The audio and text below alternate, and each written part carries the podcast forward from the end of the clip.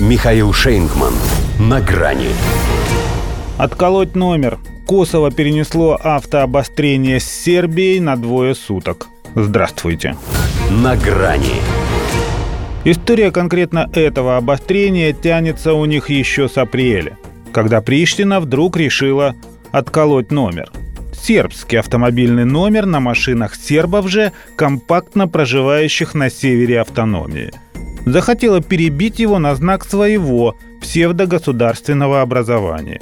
Косовские сербы, понятно, взбунтовались, поэтому номер сразу не прошел. Но, как всегда при ДТП, когда кто-то на кого-то наехал, началось. Даже не слово за слово, а буква за букву, поскольку власти края требуют перерегистрации сербских обозначений на символику РКС, что значит «Республика Косово». Был и косовский спецназ, и баррикады, и армия Сербии, приведенная в повышенную готовность. До необратимо кровавого не доходило, но предчувствие чего-то нехорошего все это время витают в воздухе. Удавалось оттягивать, поскольку пытались договариваться в минувший понедельник в Брюсселе больше пяти часов. Это был решающий раунд. Но где там? Если посредником у косовского премьера Албина Курти и сербского президента Александра Вучича – выступал Жозеп Барель. Старая бесполезная калоша. Садовод-любитель, мечтающий о поражении России на поле боя. В общем, тот еще дипломат, не способный и двух примирительных слов связать. И поэтому тоже результат нулевой. Так что с 22 ноября, это был крайний срок, объявленный самопровозглашенными властями, они собирались начать штрафовать сербов за их автономера – Вооруженные люди, представляющие МВД автономии, уже даже выдвинулись в Митровицу.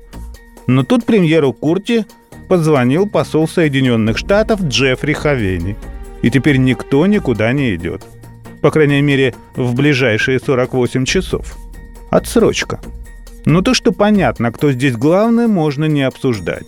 Но с чего бы это такая забота? Не испугало же американца предупреждение Вучича?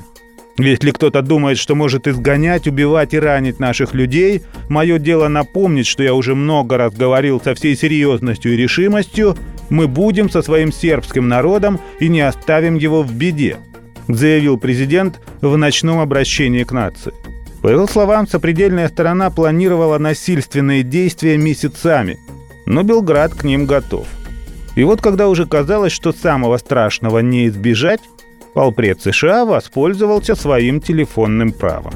И вроде превращение автознаков препинания в еще одну горячую точку Европы не устраивает никого.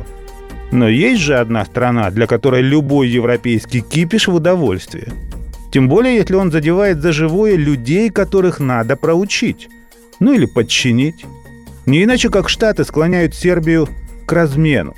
Они удерживают Косово от Перекосова – а она в ответ, допустим, вводит санкции против России. Сопротивляется же этому, как признает сам Вучич, из последних сил. А им тут предлагают эти силы сохранить, не тратя их и на очередное, возможно, военное обострение. Поскольку не с Косово же. Ведь один раз, как бы из-за него, Белград уже бомбили. До свидания. На грани с Михаилом Шейнгманом.